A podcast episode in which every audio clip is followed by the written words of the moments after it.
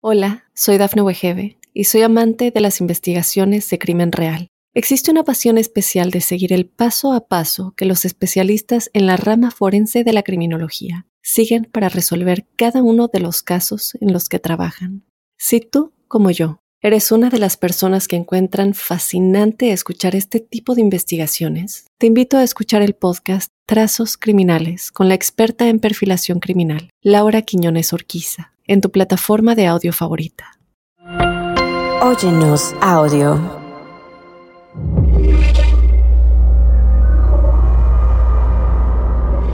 Observador paranormal.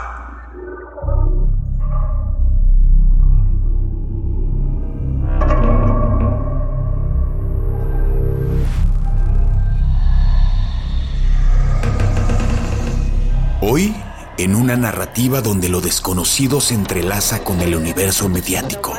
Este episodio especial nos lleva a explorar la vivencia personal de uno de nuestros anfitriones. Un encuentro singular con entidades espectrales que se manifiestan en el intrigante escenario de los medios de comunicación. Prepárense para un viaje más allá de lo convencional donde las transmisiones en directo se convierten en portales hacia experiencias insólitas y las voces del más allá se entremezclan con la tecnología moderna. Queridos oyentes, están a punto de adentrarse en una odisea única, donde las fronteras entre lo tangible y lo enigmático se desdibujan. Este es nuestro relato de fantasmas en los medios de comunicación. Bienvenidos a Observador Paranormal.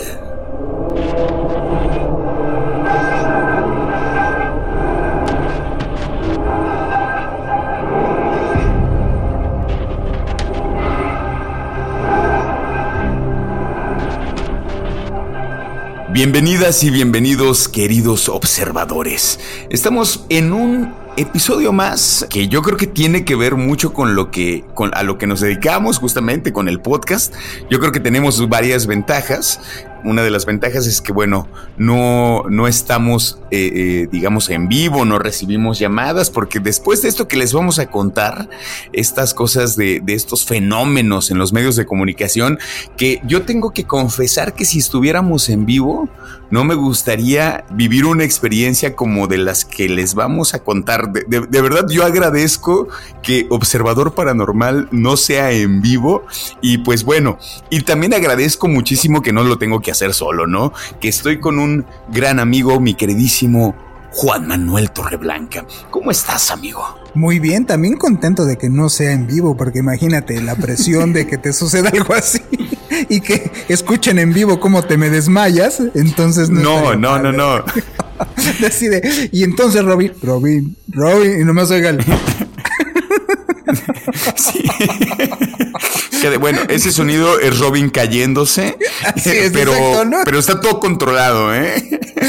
Y ahí todavía dices, bueno, ¿no? Te, te, fuiste, te fuiste con orgullo, te fuiste este, con la frente en alto, pero imagínate que te empiezan a espantar y te salga así un grito tipo Ned Flanders, así de ¡Ah! Eso sería terrible.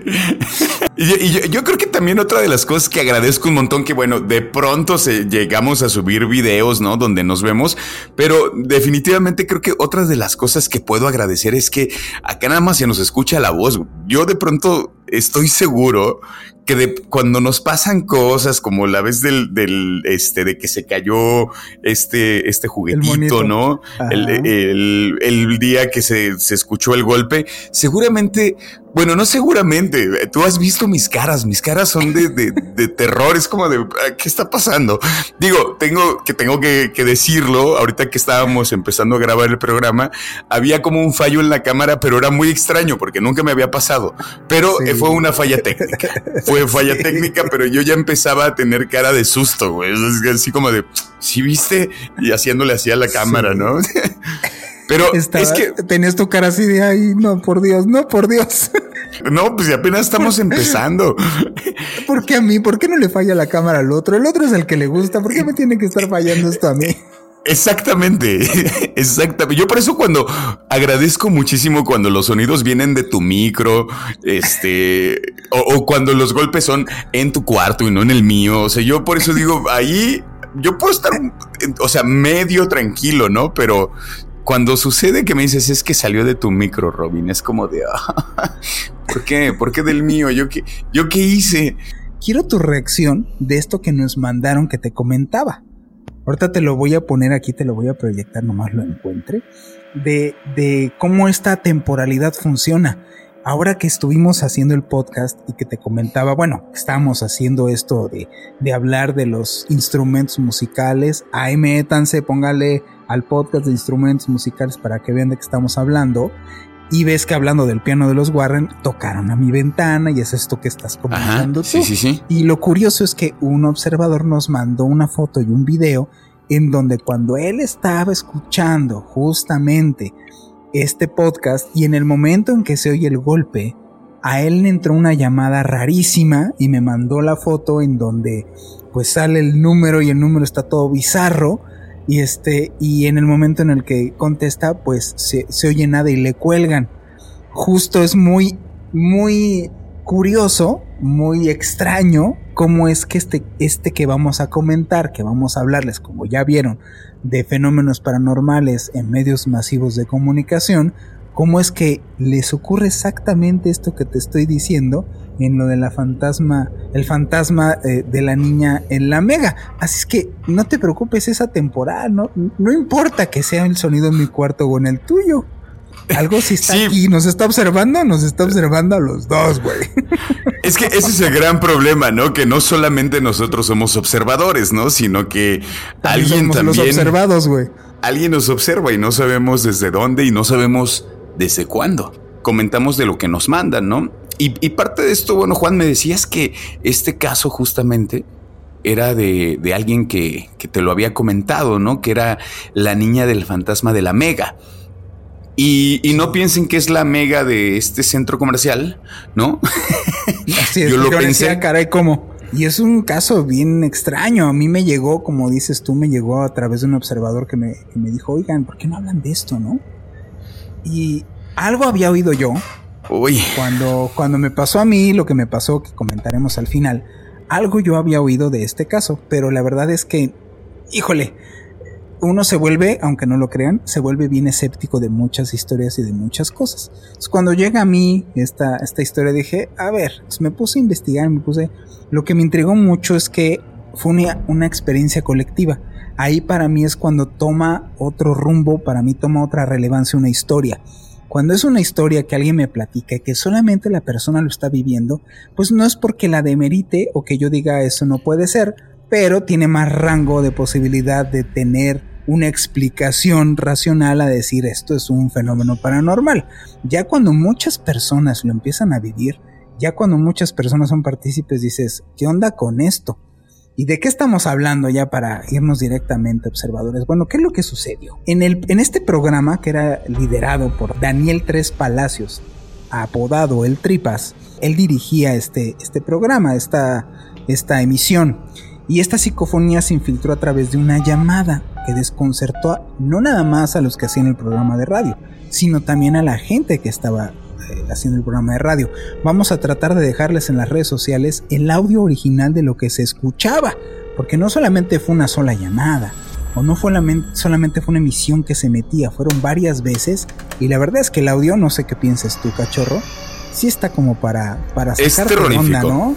Es esta sensación de, lo que en algún momento yo te comenté con las psicofonías que nos han sucedido a nosotros. Por ejemplo, a mí la del llanto fue una que sí me, me pudo causar como una especie de...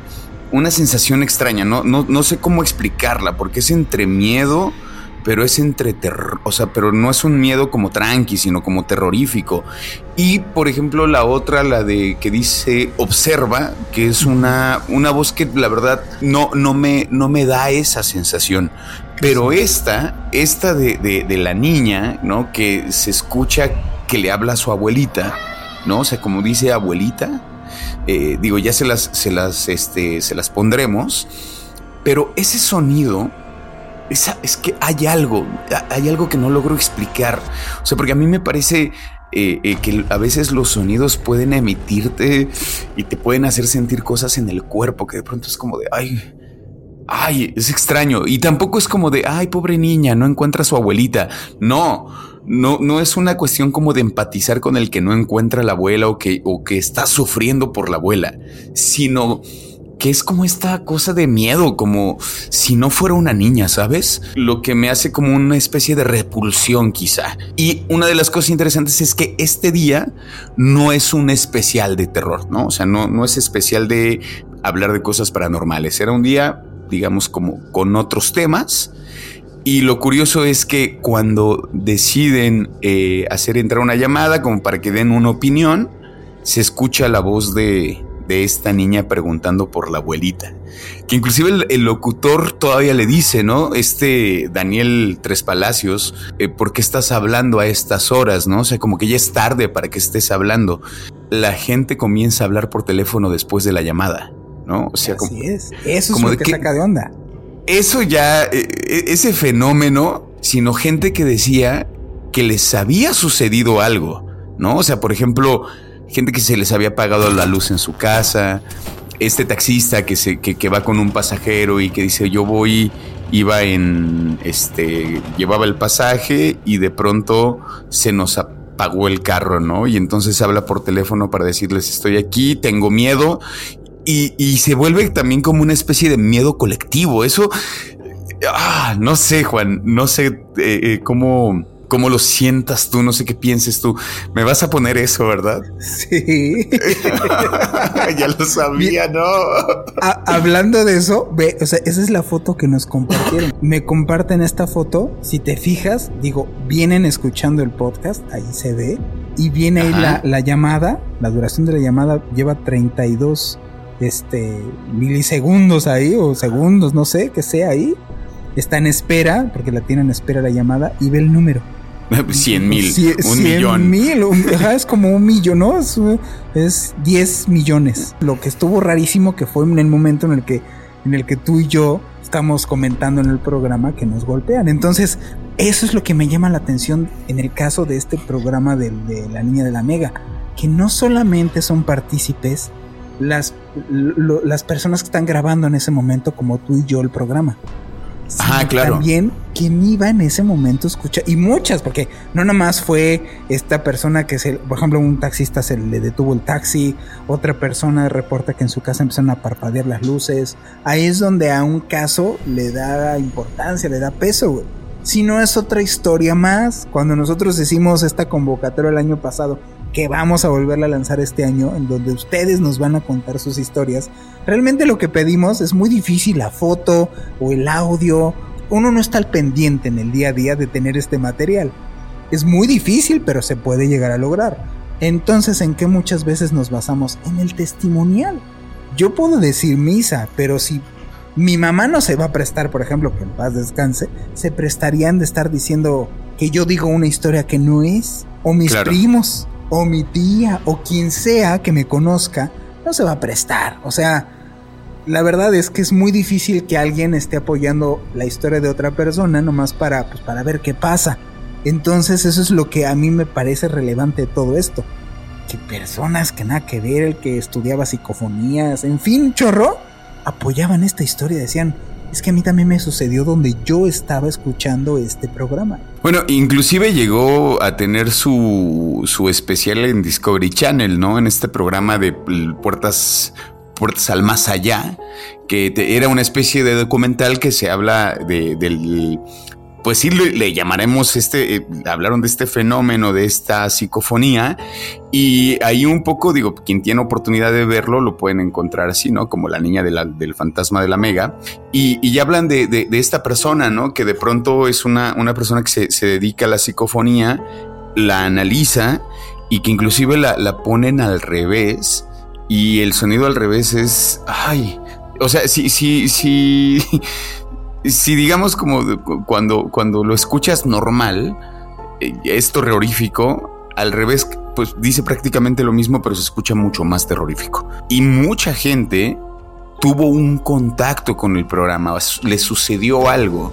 Y eso es lo que decía ahorita, lo que decías, ¿no, Juan? Como cuando un evento se convierte en algo masivo, cuando ya varias personas comienzan a tener eh, una especie como de, de un registro eh, digo, y no forzosamente un registro, eh, ya sea como grabación, un registro de video, sino que ya te sucedió y lo compartes con alguien, pues por supuesto que por eso este, este evento se, convirtió en, un, en uno de los eventos como, digamos, importantes, que bueno, lo, lo, investigaron tanto.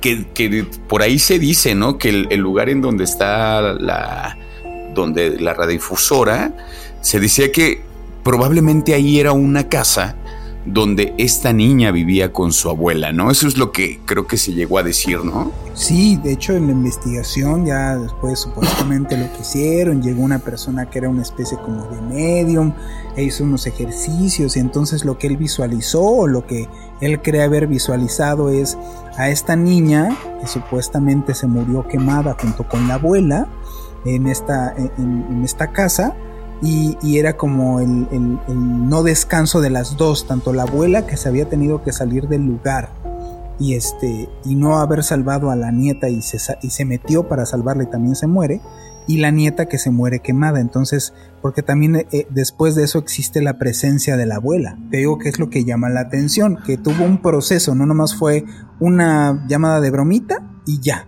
Porque primero fue una interferencia que se metió en el sonido y después fue una llamada. Ellos estaban así, a ver, vamos a hablar de, este caso, ¿no? Ya para darle carpetazo, porque recibimos mucha, muchas llamadas acerca de este asunto. Entonces, como para, para ya darle vuelta a la hoja, hicieron el siguiente programa y dieron a la audiencia así como el micrófono. A ver, ¿usted qué piensa? Y la primera llamada que ellos del, escogen del conmutador, entra otra vez esta voz de la niña diciendo, ayúdame abuelita, ¿no? Al que estaba afuera hubiera podido cualquier escéptico decir, ay, patrañas. Pero los, los chavos estos que estaban haciendo el programa ya estaban, ya digámoslo así, que ya estaban exteriorizando su, su temor, ¿no? Entonces ya, tenían ganas como de comprarse pañal. ¿Qué es lo que le sucede a las personas cuando tienen un encuentro así? Que ya ya pasó a la broma, ¿no? O sea, ya dices, esto ya no puede ser cotorreo.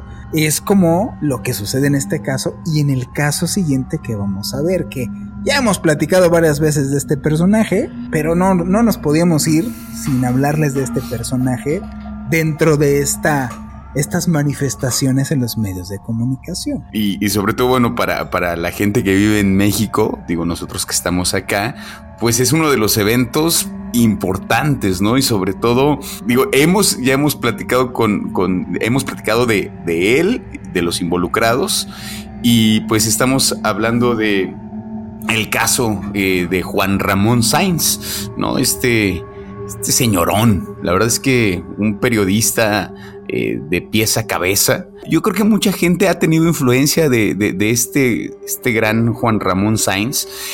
Y quien, igual quien no sabe, porque igual y por ahí ha de haber gente como, ha de preguntarse quién, quién es Juan Ramón Sainz. No, bueno, uno de los casos que yo creo que lo puso en, digamos, en la mira, eh, fue este caso de, de Josué Velázquez, que de Josué Velázquez, bueno, pues ya también hemos hablado, que es este individuo que eh, vinculado al mundo satánico habla al programa de, Juan Ramón eh, llamado La mano peluda y en este programa es cuando Josué revela en vivo, están completamente en vivo y comienza a contar esta historia que realmente es escalofriante. Inclusive confiesa el asesinato de la abuela. Esto lo hace como en este intento de llegar hasta Lucifer. A mí siempre nombrar estas cosas me da mucho miedo, ¿no? Esto sucedió en 2002, ¿no? Eh, inclusive, bueno, se generaron titulares en los medios mexicanos y por supuesto que sigue siendo un debate, ¿no? Después de, décadas de, este suceso, porque bueno, hay muchísimas especulaciones, inclusive que se relacionan a la muerte de, de este Sainz, ¿no? De este Juan Ramón. Este Juan Ramón lo entrevista si mal no recuerdo, nueve años después, con un reportero de una televisora mexicana no pueden decir exactamente en dónde están. A ver, me, voy a centrar sobre todo en la llamada, ¿no? Que es lo que compete en este, en este programa, la llamada. Me voy a centrar en esa llamada. Empieza a platicar, ¿no? Primero, si pueden escuchar la llamada, lo escuchan hasta cierto punto tranquilo. Habla de esta problemática que tiene su familia, su familia tiene un problema de, dinero muy grande, él quería ayudarlos, él tenía 14 años. Digo, la entrevista sigue y sigue y sigue, pero el momento cuando relata lo de la abuela y ese momento en que se le corta la voz, pero este otro momento de la llamada, cuando está hablando con un, con un padre, con un pastor, esas voces que se escuchan detrás, esa llamada es terrorífica, Juan. Es terrorífica. O sea, yo creo que es, esto que dices que es atemporal, yo creo que esa, esa cosa siempre va a sonar a miedo. O sea, no va a ser como, por ejemplo, no sé, viene a mi mente eh, las películas, no sé, Freddy Krueger. Si yo veo ahora a Freddy Krueger, la neta es que creo que voy a decir, Freddy Krueger. Pero lo que sucede con estas llamadas, a mí me sigue provocando exactamente lo mismo algo como que se encapsula algo en el tiempo, en ese momento, algo se encapsuló, algo terrorífico, una energía extraña, hay algo ahí que cuando tú le das play, algo se siente en el ambiente. Como que en este audio se captura esa situación, o sea, como esta impresión de, de esta entidad o de estas entidades dentro del audio a cualquiera que lo escuche, por más escéptico que sea, pues sí hay una parte que dices, te entra una cosquita, decir, ah", ¿no?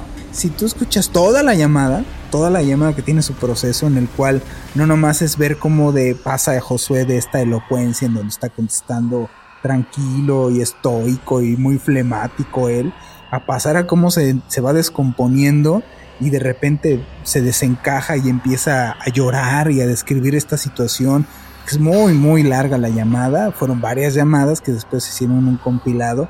Y como al final se quiebra y después de que se quiebra escuchas el sonido de fondo a estas cosas que él va narrando que ahí están. O sea, el, escéptico, o el más, más, bien, al negacionista, vamos a hablar de los, de los escépticos, al negacionista te voy a decir que en esas, pues, no sé, tuvo para estar contratando gente y le estaban haciendo sonidos atrás, ¿no? Pero más allá de eso sientes como una especie de sensación desagradable mientras él está llorando y, está esta persona narra Josué narrando su historia y el padre tratando de, como que desvincularlo en su psique de que esté lo que esté allí enfrente y oyes lo que está que supuestamente está viendo Josué que le está gritando con una voz horrible. Es muy curioso cómo se parecen estas voces o estos sonidos guturales a lo que incluso me tocó a mí. sí, yo, yo ese programa lo escuché en vivo. No, era justa, la mano peluda. justamente, justamente te quería preguntar eso, Juan. Porque, a ver, pensemos que esto, esta llamada sucedió en el año del 2002. Tú, pues tú ya, digamos, ya, ya no, no estábamos, no éramos unos niñitos. 2002. No, yo sí, güey. Bueno, no era un niñito. pues yo, ya no. Yo tenía 22 años. Güey. ¿Tenías 22 años en el 2002? Tenía 15 años, güey. Pues sí, bueno, tampoco era un niño, güey, ¿no? Tampoco era un chamaquito, güey. Yo, me acuerdo, yo me sentía chamaquito, pero ya señor Patiño. Yo me acuerdo estar escuchando, porque este programa de Juan Ramón Sáenz, que estaba en la radio, salía en la radio y era pescarlo era, creo que empezaba entre las 11 y las 12 de la noche. Entonces era muy para desvelados. A mí me quedaba acorde porque estaba justo terminando la universidad. Y estaba, lo, escuchaba de fondo mientras yo me ponía a hacer mi, mi, trabajo de la escuela, güey. Entonces recuerdo perfecto cuando oí de estas llamadas. Dije, ¿qué con esto, no? O sea, está. Eso es lo que más me llamó la atención. Dije, si este cuate que está hablando, ¿de verdad le está pasando esto? Pues qué, qué difícil estarte exponiendo en la radio nacional llorando de esa manera. Voy a hacer un paréntesis, Juan. Me acabo de acordar de algo. Este, este programa se, se, transmitía a nivel nacional. Sí. Esta historia creo que nunca te la he contado. No es que yo haya escuchado el programa en vivo, este programa de la llamada, estoy seguro que no. Seguramente eh, después de ese evento lo, quisimos escuchar. Estábamos afuera de la casa de un amigo ahí en el barrio en donde vivíamos. Eh, creo que ya acabamos de jugar fútbol y fue como de, ¿y si, y por qué no sacamos una radio, no un estéreo? de estos chiquititos que se usaban con pilas y ponemos la mano peluda. E, e, este amigo vivía muy cerca, o sea, su calle eh, digamos, cruzaba con una avenida, ¿no? Con una avenida, digamos, como principal, la avenida Ojo Caliente. nos fuimos ahí afuera, ¿no? Afuera de esta casa, que es, era casi en la esquina, ¿no? Era casi esquina con la avenida Ojo Caliente. Entonces, fuimos por la radio, por el estéreo de, un amigo llamado Mauricio, eh, que vivía a dos cuadras. Fuimos por ella, nos íbamos a sentar a escucharla, cuando de pronto alguien dijo como de, pero vamos a la tienda, vamos por algo, como eh, unos cacahuatitos, qué sé yo, como parémonos. Pero éramos cinco, estoy seguro que éramos cinco. Cuando nos paramos, caminamos y en eso pasa un carro. Se estrella en donde justamente nosotros estábamos. O sea, por, por y, y, corrimos, o sea, todos corrimos. Yo todavía recuerdo que quien iba manejando, que era un chavito como de 15 años, choca, luego se va y se estampa contra otro poste, pero como que nos sigue, inclusive nosotros corrimos. O sea, fue un evento a partir de estar escuchando la mano peluda. Todavía me acuerdo que mi hermana gritó, ¿y mi hermano en dónde está? Porque no sabíamos si alguno se había quedado ahí sentado, no sabíamos para dónde habíamos corrido, como que todos hicimos el intento de salvarnos. Al final a ninguno nos pasó nada. Pero justo escuchándolo. Sí, sí, sí. Si mal no recuerdo, estábamos escuchando, pero te digo, no es que yo haya, hayamos escuchado la transmisión en vivo de, de la de la entrevista. Pero justo lo raro es que es cómo es extraño que se transmita. Cómo este tipo de situaciones, como ahorita lo que te mostré de la foto y esto de la mega, y esto que narra incluso Juan Ramón Sainz, porque esta transgrede ya muchísimo más. La llamada es muy larga. Juan Ramón está con una Biblia y la está leyendo y él mismo describe que empieza a sentirse un aire frío por debajo de la mesa, que le enroscaban la, página que le estaba leyendo la Biblia, pues no hay aire dentro de una cabina. Quien está en una cabina de radio sabe que por más aire acondicionado no te pasa eso, pues. Digámoslo así como que se transmiten atemporalmente este tipo de circunstancias o este tipo de fenómenos. Eso es lo que es bien chistoso que ahora nunca me había sucedido. A mí nunca me había sucedido hasta esto que nos mandó el observador en donde el momento que estás oyendo nuestro podcast y se el trancazo, a él le pasa. Para mí es este pues digno de mi escepticismo, prefiero mantenerme siempre en eso porque en el momento en el que yo me compre alguna situación de que se transmite, pues creo yo que pierdo perspectiva. Entonces, bueno, de este caso ya para comentarles de final irnos al primer corte es, pues, ¿en qué acabó? Es que Juan Ramón Sainz pues muere. Después de esta entrevista que tienen con este medio nacional, en donde años más tarde Josué lo ventilaría, lo sacaría al aire, en donde los de la producción de este programa le habían pedido que si pudiera darles así como una especie de pruebita, y la pruebita que les hace empiezan a salir como caras humeantes del agua, y es donde se empieza, empiezan, les empiezan a mover la embarcación. Ustedes mismos pueden corroborar todo esto que les estoy diciendo. Juan Ramón se empieza a sentir mal y termina la entrevista, él mismo siente como ataques, dejan ese como ataque dentro de la entrevista, José no, José no estaba de acuerdo con eso, pero ellos lo dejaron, a las semanas, semanas, muere Juan Ramón Sáenz, después de eso en la grabación se alcanza a ver que está desencajado, que se está agarrando el estómago, curiosamente lo que muere es de una peritonitis, ¿no? De, que le derivó en un paro cardiorrespiratorio.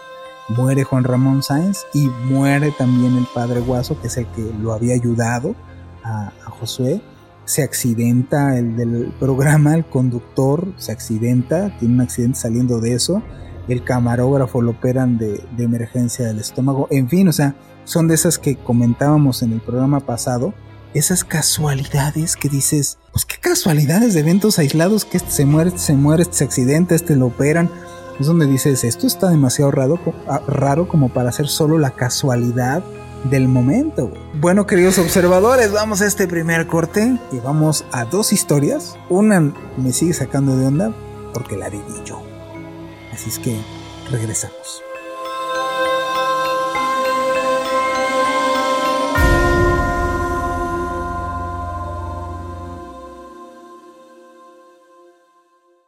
Hola, soy Dafne Wegebe y soy amante de las investigaciones de crimen real. Existe una pasión especial de seguir el paso a paso que los especialistas en la rama forense de la criminología siguen para resolver cada uno de los casos en los que trabajan. Si tú, como yo, eres una de las personas que encuentran fascinante escuchar este tipo de investigaciones, te invito a escuchar el podcast Trazos Criminales con la experta en perfilación criminal, Laura Quiñones Orquiza, en tu plataforma de audio favorita.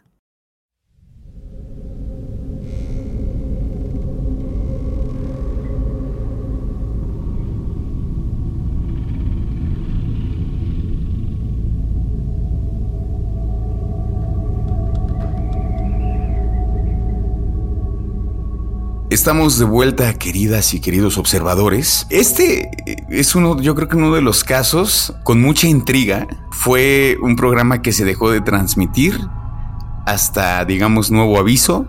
Y ese aviso pues nunca llegó. Estamos hablando de este programa eh, llamado Misterio sin Estrés. Una, una llamada es un programa de radio eh, en donde reciben una llamada de una chica llamada Analía ninguna de las personas que estaban participando era como un experto en el tema, sino simplemente fue, oye, ¿que hacemos un contenido que tenga que ver con esto? Ah, pues suena interesante, vamos a platicarlo y así como los demás vamos a abrir el micrófono a ver quién nos quiere platicar. La mayoría de la gente que lo estaba haciendo pues era pues, completamente, si no totalmente escéptica, pues la verdad es que muy escuetamente creyente. Y lo que les empezó a pasar o a suceder, eso es lo que estuvo medio feo. Porque fueron todos, o sea, no fue una sola persona, sino fueron pues, todos los que estaban haciendo el programa, fueron testigos de cosas que dices, ¿qué? Este programa era conducido por Virginia Rishi y Ale Álvarez en estudio de cooperativa en Mendoza. Y entonces están entrevistando a esta persona de Analia y de repente mientras ella estaba hablando, mientras ella estaba platicando, empezó primero y te has de acordar que tenemos un podcast de esto, pusieron de fondo la, canción de Stairway to Heaven, Escalera al Cielo de Led Zeppelin, y la canción solita se empezaba a acelerar y desacelerar. ¿Te acuerdas lo que te dije de mi grabadora que le empezaba a suceder con lo que sucedió en la fundición? Les empezó a suceder esto en vivo, ¿no? Y les llamó la atención tanto de a las personas que estaban escuchando en el, en el radio como a las personas que estaban en cabina dirigiendo el programa. Después de escuchar este tipo de anomalías, seguía esta persona platicando su historia y de repente se escuchaban de fondo risas, sollozos, a, bueno, voces en la parte de atrás, hasta que llega un momento de tensión en donde cuando ella está platicando su experiencia.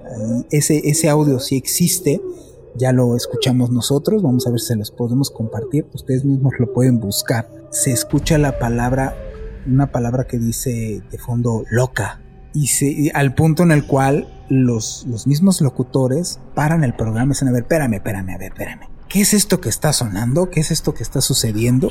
Le, le dicen al de cabina, cabina abre micrófono y dice, a ver, abre mi micrófono y entonces empiezan ahí como una especie de mini debate, decir, a ver, ¿qué viste tú? No, yo oí esto y está pues sucediendo esto y se oyen, yo oí aquí unos sollozos y unos lamentos y yo oí aquí que decían loca, pues se va la señal. Deciden en ese momento terminar con la emisión. Les dio tanto temor que dijeron, se acabó el programa. Por ejemplo, a mí es una de las cosas que luego me sorprende de estos programas. O sea, yo sé que es para darle, para darle sabor, para darle intención, para lo que tú quieras. Eh, ¿Te acuerdas cuando grabábamos más tarde? La, la, la verdad es que había momentos donde la tensión se ponía bastante interesante. Y es que sí tiene, sí tiene, la gente no lo cree, pero de verdad sí tiene injerencia el hecho de que sea en la noche. Sí o no, la noche de verdad es distinto. Sí, sí, sí, sí, la verdad es que sí, algo, algo sucede, o sea, inclusive nos ha tocado, eh, digo, por cuestiones de tiempos, tener que grabar casi en la madrugada, ¿no? O sea, que de pronto es eh, llegar un 10, 11 de la noche y saber que vamos a terminar a la 1 de la mañana, ¿no? Un poquito más de... A, mí mi regla es eh, no grabar a las 3 de la mañana. O sea, esa es como, esa tiene que ser regla fundamental para mí, no grabar a las 3 de la mañana en caso de que estemos haciendo campo, ¿no? Hoy, hoy al campo. con las vaquitas, con, el señor granjero. Exactamente, a ese tipo de campo me refiero. Ahí voy a hacer campo, güey. Esto no es para que en su casa tengan experiencias raras.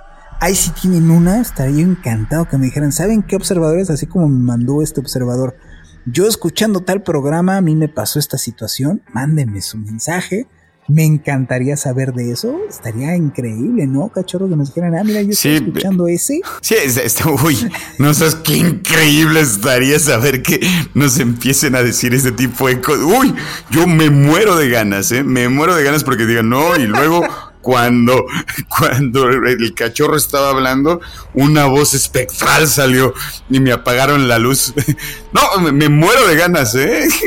De hecho, lo pedí de deseo de año nuevo. Dije, ojalá. Por supuesto que no. De las dos uvas, cuatro eran. Cuatro eran la misma. Solo cambiaba el orden de las palabras para que el deseo se confundiera. Que, las observadoras. Exacto. No, o sea, me refiero que, porque digo, o sea, si nos. No, estaría, estaría interesante. Estaría, estaría, mira, está interesante en el punto de saber, bueno, qué curioso, que yo sé, yo sé, yo sé, porque uno es muy fácil que te dejes arrastrar por el, por el hacer este programa, hacer este podcast, y ahora que ya tenemos ya, y digo, ya cumplimos bastante tiempo estarlo haciendo, ya tu incredulidad, no voy a decir tu escepticismo, pues ya no está, ya está un poco mermada. sí, por supuesto. Eso es otro Robin otro Robin por completo antes de, hacer Observador Paranormal y otro completamente ya ahorita, güey. También te lo he dicho un montón de veces. Tengo el, eh, la fortuna de, y no, o sea, sí te estoy echando flores, pero no es por echarte flores nada más. Tengo la fortuna de, de, la verdad es que hacer este programa con alguien que sé que sabe. O sea, también a, ver, no soy tonto, Juan.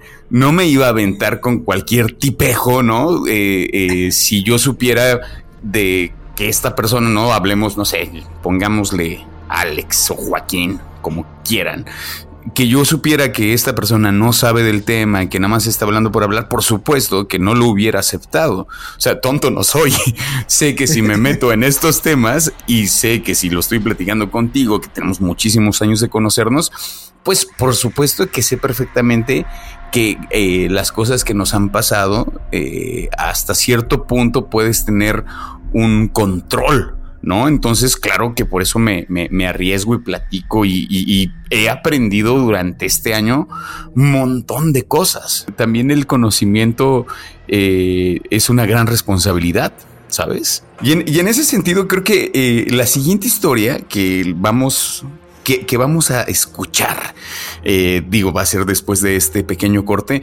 Yo, la verdad es que es una historia que, me, me, pareció genial que la hayamos metido, porque, bueno, el involucrado es el buen Juan Manuel Torreblanca. A mí me parece interesante y que es bueno que, que, la gente que nos escucha que sepa que no solamente a veces hablamos de, las cosas como de, ah, bueno, el tema tal.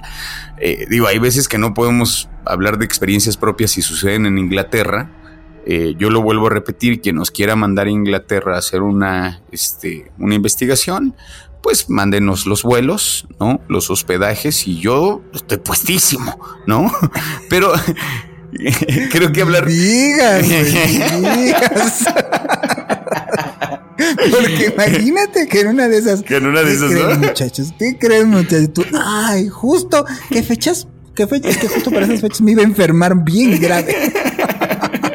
Hablar de nuestras experiencias siempre está bueno, ¿no? Como que también digamos eh, lo, que, lo que nos sucede y, como tiene que ver con el tema, ¿no? Que tú trabajabas en, en medios de comunicación, de hecho, ahí fue donde, donde nos conocimos, Juan. En esta radio, radio y televisión, que no diré su nombre, porque ya no existe, ¿no? Creo. Sí, claro, sí existe, güey.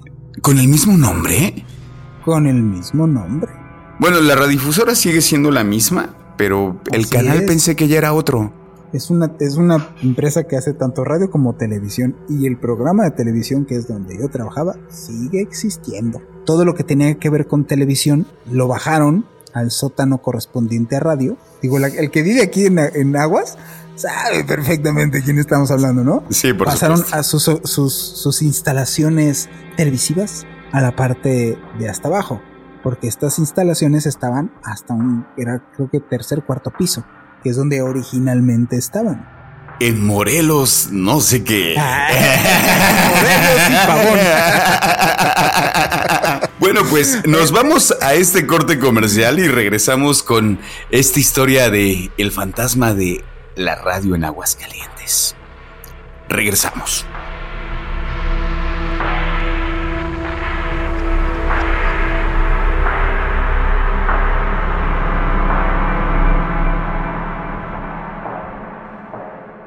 Hola, soy Dafne Wegebe y soy amante de las investigaciones de crimen real. Existe una pasión especial de seguir el paso a paso que los especialistas en la rama forense de la criminología siguen para resolver cada uno de los casos en los que trabajan. Si tú, como yo, eres una de las personas que encuentran fascinante escuchar este tipo de investigaciones, te invito a escuchar el podcast Trazos Criminales con la experta en perfilación criminal, Laura Quiñones Orquiza en tu plataforma de audio favorita.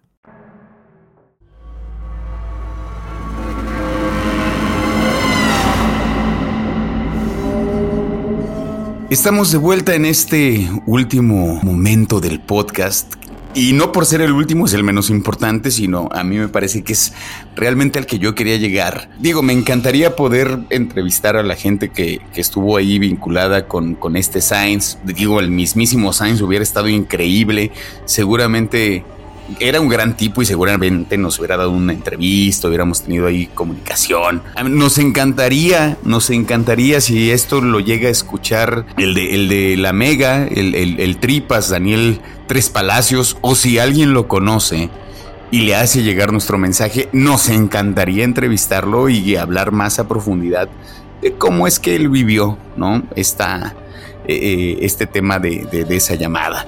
Pero como no los tenemos a ellos, pero sí tenemos a Juan Manuel Torreblanca, que vivió una experiencia en estos pasillos de esta radio en Aguascalientes. Afortunadamente la verdad es que me río. Fue una situación que ahorita se las platicamos, pero fue incómoda desde principio a fin y después consecuencias, porque hubo hasta consecuencias laborales en esto. Luego nomás se cuenta la historia de lo que sucedió paranormal, pero no las consecuencias que trajo el hecho de que te interrumpió tu trabajo una situación de esta, de esta magnitud. Ahorita ya me río, ya yo sigo en contacto con, por ejemplo, esta persona que voy a mencionar, la que en ese entonces era jefa de, de televisión de este lugar, seguimos siendo amigos. Un saludote a Fernanda, que no creo que nos escuche, pero pues...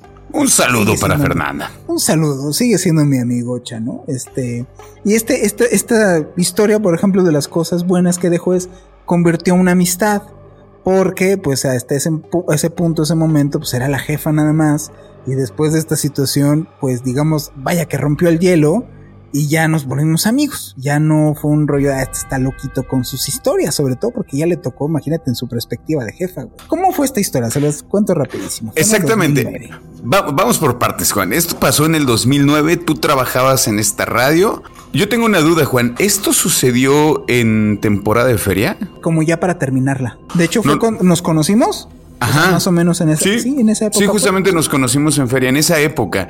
Yo, yo casi no entraba al canal, yo casi siempre llegaba y, me iba a, grabar, a grabar cápsula. Era como, yo llegaba prácticamente a que me llevaran me llevaran a la feria. Para contextualizar un poco, eh, porque luego no, no, no quiero parecer tan localista, en Aguascalientes sucede una feria llamada la Feria de San Marcos, en donde la verdad es que la gente que trabaja para la feria o indirectamente haciendo cosas en la feria, es que si te la pasas trabajando, o sea, hay mucho trabajo, es un mes de mucho trabajo. En ese sentido, por eso te lo pregunto, ¿esto sucedió en la madrugada? Sí, por eso estaba tan junto al trabajo porque era temporada de feria y tenían que sacar un montón de trabajo. Es un montón de contenidos que generalmente se hacen contenidos aquí televisivos y en todos lados, especiales de la feria. Tú lo sabes, tú estabas en uno de ellos. Exactamente. Bueno, entonces, ¿qué pasó después? Pues entonces, muchas historias se decían de este lugar. Yo creo que hasta a ti te tocaron, ¿no? De que decían de que se aparecía, ya sabes, como todas, el charro negro, la llorona, una niña, el abuelo, el en fin, todas los, las categorías fantasmagóricas habidas y por haber, reportadas por varias personas que nada tenían que ver, o sea, había desde vendedores, otros locutores, otros personal corporativo que decían que, ay, a mí me tocó y el sonidito, y cosas realmente que no decías, bueno, en específico era el charro negro, no, o sea, unos veían una cosa, otros otra, así como muy disperso de qué veías, pero todos decían que la noche se ponía bien feo y que oían cosas. Yo hasta ese momento llevaba creo aproximadamente como unos 3, 4 meses ahí trabajando. Y me había tenido, no era la primera, me había tenido que quedar varias veces hasta pernoctar ahí trabajando. Y todo era tranquilito. Y no me quedaba, a veces me quedaba solo, me quedaba acompañado junto con mi hermano cuando trabajábamos juntos. O sea, cero, nada, ni un ruidito raro absolutamente nada. Entonces a mí que me decían, ¿tú qué crees en eso? Y no te ha pasado nada. Pues no, ¿por, qué tendría que mentir, güey? No me había pasado nada. La neta, no. O sea, llevaba meses y decía, mucha, que, era mi experiencia, de que muchos lados la gente decía, es que aquí espantan y no pasaba nada. La gente quería que los espantaran. Entonces decía, otro lugar más que dicen que espantan y no. Hasta que oh, se puso bien bueno eso. Esta, la que estás contando es la primera vez que te pasó en el lugar. Sí, nada de que de repente sentí vibraciones o de repente nada, güey, nada. O sea, al punto de decir, la verdad te lo confieso, ¿no? Yo sé, esto lo va a censurar, pero decía, gente loca, güey. O sea, ¿de dónde saca estas cosas? Que no pasa nada, nomás porque creen que está viejo, ya, espantan. Yo mismo me burlaba, güey. O sea, la neta yo decía, sí, güey, ahorita se me voltea la cabeza. Pero no me ha pasado nada. Y no voy a estar haciéndome fantasmas o experiencias que no he tenido porque la neta en él. Y luego las que yo había tenido dije, ay, esto sí, güey. O sea, sí se puso. Es de las más heavies que me han pasado. Por lo que con estos ojitos, así como lo de la fundición, vi, güey. Y más que, pues igual no estaba solo. Sí, a ver, yo creo que la gente va a decir, ¿Qué te pasó, Juan? Ya cuéntanos, ¿qué te pasó? ¿Qué te pasó?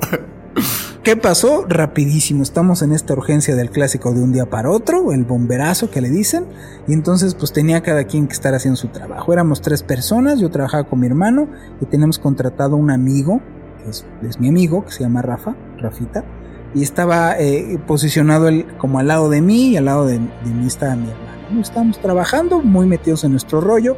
Ya a estas horas ya no hay, no hay nadie realmente en, este edificio. Ya no está marketing, ya no, no estaban pues, porque no es ahí. El único que se metía luego era el del máster, pero el del máster, pues obviamente el turno nocturno, pues la verdad es que se metía al máster y, luego se dormía, pues. O sea, por eso se encerraba, muchachos, nos vemos en unas horas. Y se metía ahí, güey. Entonces, ¿qué decidimos? Pues para no dormirte, teníamos música, este, estamos en otro rollo completamente. Y mi hermano le estaba platicando historias medias macabras a Rafita, de experiencias que él había tenido en Ciudad de México. Rafita, lo quiero mucho, pero es alguien que pues, luego, luego se friquea, ¿no? Y pero eso sí, friqueado, pero preguntando, preguntando. Y realmente todo inició cuando él al lado de mí me pregunta, ahí es donde debía haber notado, pero me preguntó, oye Juan, ¿estamos solos? Esto serían como más o menos como las 10 de la noche. ¿estamos solos? Entonces yo todavía de payaso le dije, ¿es que me vas a proponer o qué muchachón? Que así nos llevamos. Y me dice, no, es en serio, güey, porque es que vi que prendieron el baño de las mujeres, güey. Estaba a un lado, tú te das de lo, lo, bonito de esto es que tú te das de acuerdo porque conociste el lugar. Estaba un baño de mujeres al lado casi del estudio. Dijo, porque prendieron la luz solita, güey. Y ay, güey, pues debe de haber, yo supuse, que luego llegaban de noche, que una reportera, que una que tenía un programa, que, en fin, decía, güey, pues alguien debe de haber, güey, no te claves, güey. Ay, es que entre las historias de tu hermano y eso, ya me saqué de onda. Ya me voy a clavar. Entonces él tenía unos audífonos así como esto, que eran aislantes. Se sentó en su compu y ¿qué me toca? Postal. Y a trabajar, ¿no? Él en su rollo, no nos oía. Él no tenía, él no escuchaba la música que nosotros estábamos escuchando. Y entonces le dije a Armando, volteé con mi hermano y le dije, ya, güey, ya cállate, porque se está friqueando. Y ya sabes cómo se empieza a poner cuando una persona se friquea tanto. Entonces, ¿para qué vamos a llevarnos la leve? Y seguimos trabajando. Yo en ese entonces trabajaba con tres monitores. Y entre esos monitores, el espacio entre monitor y monitor, daba hasta este pasillo que comunicaba al otro edificio, donde dicen que veían, ya sabes, mil cosas. Estoy trabajando, estoy pasando la vista de monitor a monitor, porque estaba editando y en monitor tienes lo que ves y en otro estás editando ahí, ta, ta, ta. Y veo entre, de reojo, entre esa separación, una sombra que pasa. Yo mismo me saco de onda y me incorporo a esto para ver qué hay y veo que al mismo tiempo mi hermano hace eso. Me saca de onda, volteó conmigo y me dice, ¿lo viste? Yo sí. ¿Qué es eso, güey? No sé. Todavía mi hermano dice, tal cual. Nunca he narrado tal cual específica yo la, historia, güey.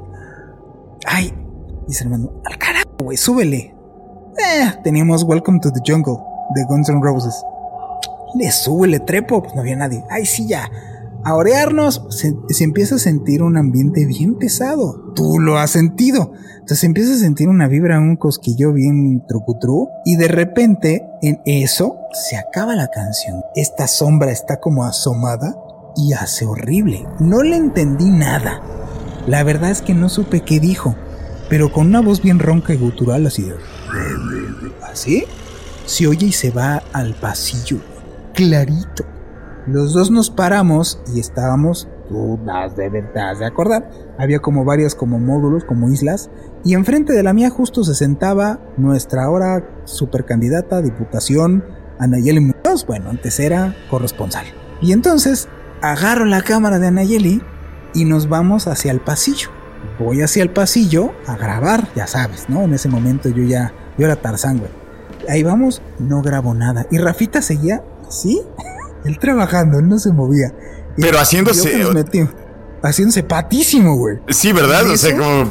Sí, se paró atrás, o sea, se paró atrás de nosotros y desde ahí, desde de atrás del pasillo, así de... ¿Todo bien? Ay, pobre Rafita, le mando un abrazo si nos escucha. Este, y ya nos regresamos, ¿no? Y dije, Armando, esto está, está feo. O sea, ya, ya lo regañé, lo, ¿sabes? Le dije, ya cállate, estás viendo que este güey, y luego el lugar, no inventes, hay que entregar. O sea, yo más apurado por el rollo que había que entregar, güey. Y esto tiene que estar como los duelos del viejo este al amanecer y tú con tus tonterías, güey. Sí, ya vamos a clavarnos. Seguimos trabajando y entonces la vibra horrible, se empieza a sentir horrible y se empiezan a oír golpes, así, del vidrio que teníamos al lado de, Merca y del estudio. La sombra esta se ve el reflejo de la sombra que hacía así. Empiezas a sentir la clásica que yo ya la conozco, que estas cosas te empiezan, como coloquialmente se dice, a vampirear, güey, y no te sueltan. Y tiene que haber alguien que realmente esté muy espantado para que esto se siga. Es como imagínate aventarle dulces a un niño Claro. Güey, le vas a seguir dando a la piñata hasta sacar el último dulce. Y lo que no estábamos en ese momento Armando y yo siendo conscientes es que Rafita estaba en sus audífonos y era blanco la pared. Mi amigo Rafita no es blanco, estaba translúcido, güey. Le digo, ¿sí oíste? Y me dice, sí oí. Y ya cállense, por favor, porque si lo sigo oyendo. Él estaba, él a esta sombra le daba a un lado, güey. Y entonces le dije Armando, ¿sabes qué, güey? No nos va a dejar acabar, Ya valió, esto ya valió. Ya, yo más en el rollo de ya valió porque pues no vamos a poder terminar. Vamos a tener que venirnos temprano. Entonces le digo a Rafita, para eso, antes de que sucediera eso, fue lo que te dije de la monedita. Ya bien clavados, ya en nuestra onda, ya si no vamos a pelar. Y tú te acuerdas de estas escaleras hasta el fondo. Y desde el, abajo de las escaleras alguien que venía silbando y pegando con una moneda en el barandal queda de metal. De metal, sí, sí, sí. Y llega hasta el barandal, hasta el final, hasta la puerta que había que entrar ya con acceso, con el tint, que ya, ya más faltaba que llegas el acceso. le digo, hermano, nos van a dejar trabajar, vámonos de aquí. Y ese, y antes de esa fue cuando todavía lo traté de calmar a Rafita. Y lo bajé a fumar un cigarro. yo fumaba, él también. Mi hermano se fue a comprar algo al monchis de, de la madrugada y veíamos cómo movían las persianas donde estábamos nosotros. Hasta me dijo, había aire acondicionado, no había aire acondicionado. Entonces, ya al final ya era un rollo de declarado de, voy a molestar, güey. En, el video se alcanza, se alcanza a percibir ahí esta cosa que pasa y el momento en cuando deciden salirse, ¿no? Que de hecho Rafa se va, se va en, medio, ¿no? O sea, bueno, digo, yo, yo alcanzo a reconocer que es Rafa, creo que sí lo, lo, lo, conocí, pero sobre todo porque reconozco, te reconozco muy bien a ti, reconozco a tu hermano y sé que Rafa se pone en medio de los dos, ¿no? O sea, como de... Sí, porque a la hora que le digo Rafita, le hago así en el, en el, en el, ¿cómo se llama? El monitor, le hago Rafita, ya vámonos. Avienta, ni apagó su compu, güey. Avienta los audífonos y se va en medio de nosotros y, por favor, déjame estar en medio, por favor, déjame estar en medio. Ya lo volteó y si ya, o sea, y va mal, güey. Y ya, pues nos vamos los tres y ya fuera le digo a Armando llora. Pues güey, ya ni modo, pues vamos a tener que sacarlo mañana en la mañana. Y tú le vas a decir, pues hay que decirle, pues quien llegue primero. Pues obviamente Armando curiosamente llegó tarde. llegamos, llegamos al otro día y obviamente la jefa, que te digo que ya nos volvimos amigos, me dijo, ven para acá, ¿dónde está la cosa? Y fue cuando le dije, no me vas a creer, pero es que nos espantaron. Recuerdo a la hora perfecto, porque a la hora de estar en esta situación, que duró no, no fueron 10 minutitos, sino una situación, te estoy hablando 10 de la noche, hasta más o menos casi 3 y media de la mañana, fueron horas de estar con este, estos eventos así. Y entonces le dije, cuando fue más fuerte, recuerdo perfecto porque vi la hora, estaba hablando con alguien, eran las 3 de la mañana en punto. Yo en ese entonces incluso medio ignorante de la tal mentada hora muerta. Estoy hablando de 2009, güey. Entonces dijeran las 3 en punto. Llegó un momento la conversación, ella muy en el rollo de no te creo, apúrate, y me molestó. Porque dije, yo no tengo necesidad de estar, de estar inventando estas tonterías. O sea, la neta, nunca me he caracterizado en mi trabajo por eso. Ahorita lo sacamos, no te preocupes por eso. Pero yo no estoy mintiendo. Si tú eres la jefa y tienes acceso a las cámaras de seguridad que yo sé que hay, revisa, estoy dando la hora. Si estoy diciendo mentiras, va a salir ahí. Y entonces, movida como por la intriga y también como para darme tapón de boca, pues se pusieron a buscar esta madre, güey. Nosotros no nos enteramos. Llegó la hora de comida, nos salimos todos a comer. Regresamos de la hora de comida, no están habitualmente nadie en su puesto y están todos en una isla de edición que te debes de acordar que era la que estaba entrando y estaban ahí metidos todos viendo el video de seguridad que colgó Rafa. Rafa lo colgó porque se lo pasaron por debajo del agua. La neta, güey. Pues este video es de las cámaras de seguridad de ese lugar y lo agarró él, que le dijo el cuate que estaba ahí en edición, a Cristian, que le mandamos un saludo que está en Canadá, güey. Dijo, pásamelo, ¿no, güey? Cristian, un chavo que, un güerillo que tiene una voz de locutor. Ajá. Pásamelo, ¿no? Y se lo pasó y él es por eso, si la gente, es más, la gente lo busca, lo va a encontrar en el canal de Rafita, que sigue estando desde hace 13 años ahí, güey que dice fantasma. Híjole, es que es mencionarla. mencionar la, la, empresa, la cual es, porque lo subió con el nombre de la empresa, güey, ¿no? Fantasma. Y van, les va a salir el video de cámaras de seguridad. Está acelerado porque las cámaras de seguridad detectaban movimiento y mucho que está pausado. Porque, pues, güey, trabajando no nos movíamos, ¿no? Pero el momento en que te movías, esto empezaba a grabar. Entonces está grabado donde del pasillo, tú ya lo viste, sale esta como figura antropomórfica sin piernas, nomás sale como el bulto del, del torso y la cabeza, que sale de ahí se disipa, Entonces, llego, están todos ahí metidos, me dice, no inventes, sí es cierto. pues, güey, te estoy diciendo que sí es cierto. O sea, pues no me lo saqué de la manga para no entregarte, güey. Y ahí está colgado el, este. Y ya después de eso, ya, ya te platiqué otra que me pasó que yo después de esa segunda ya no volví. Ahí Rafita me renunció, me dijo que ya no trabajaba, la única manera de lograr que se quedara fue que él se, él se saliera a las 6 de la tarde, estuviera la chama como estuviera y ya no, ya no se quedó más. Y procuramos después ya no quedarnos más. Yo sí me llegué a quedar hasta que me volvió a pasar algo más fuerte y ya, ya no. ya no me quedé ahí, güey. Pero, pero ya no te quedabas a trabajar en la noche, o sea, eh, digamos, no, no fue como la el motivo de que te hayas salido de, ese canal. Yo después, no, yo después de eso no entendí. Y entendí con otra en donde ya me tocó solo, Ajá. mismo vivir una experiencia solo, en donde pues se las puedo platicar, pero pues no tiene tanta relevancia porque no hay ni video, no hay como una evidencia más contundente, lo viví yo solito, pero a mí me despertaron moviéndome, te decía yo, el sillón este que había en el pasillo, cual exorcista. Eso es lo que ya di, como fue muy esta ya fue muy amenazadora, yo la sentía, eh, hasta ese punto ya nomás era una cosa que estaba presente, pero no era algo violento hacia uno.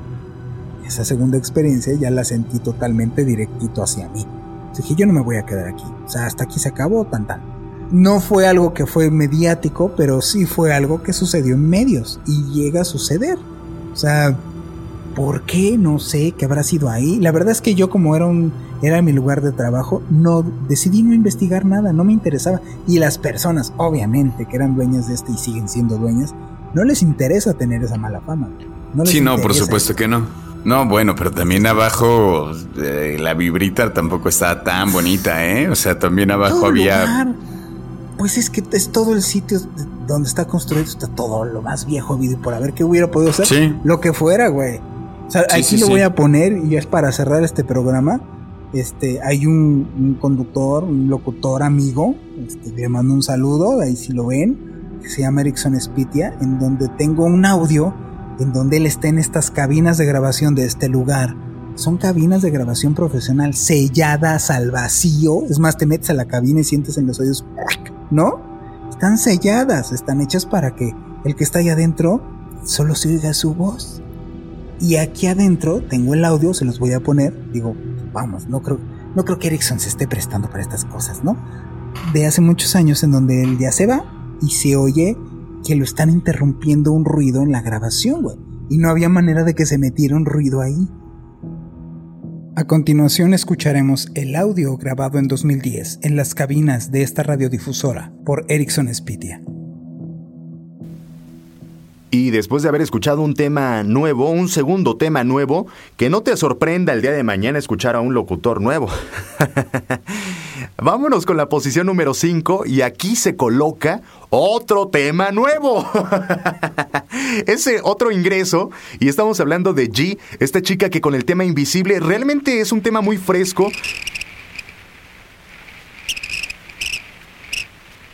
¿Sí escuchas eso? No sé, güey.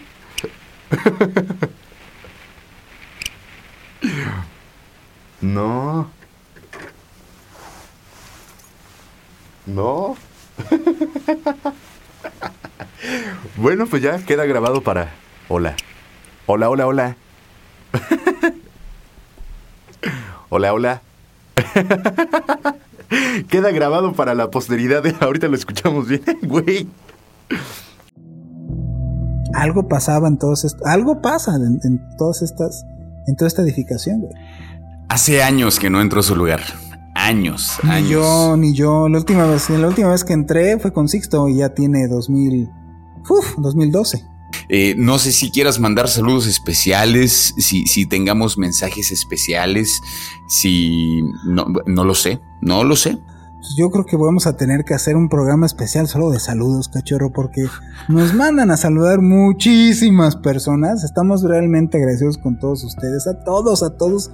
De verdad los abrazamos desde acá, desde, desde donde estamos grabando esto. Leemos todos los mensajes. Eh, Robin lo sabe. Eh, regularmente los mensajes, pues igual que se me pasan y veo y los contesto y me los mando. En fin, estoy súper al pendiente de lo que nos quieren decir. Antes de empezar el programa yo le enseñaba a Robbie, mira, está llegando otro, ¿no? Este, así es que les mando un gran abrazo, un gran saludo a todos nuestros observadores, a los nuevos observadores que se están sumando y que nos han felicitado mucho por este podcast. Seguiremos haciéndolo con mucho gusto y, agradecidos con ustedes, porque gracias a ustedes es que estamos llegando a, pues a muchas muchas personas que nos escuchan, cachorro. Gracias por dejarnos entrar a donde sea que nos dejen entrar, si en la oficina, si en la casa, si en el carro, si a solas, si con los amigos, si a todo volumen, si en los audífonos, como sea. Yo se los agradezco muchísimo y pues es un gozo. Nosotros seguimos con Observador Paranormal. Mi nombre es Roberto Belmont. Mi nombre es Juan Manuel Torreblanca. Y nos vemos en el siguiente observador paranormal.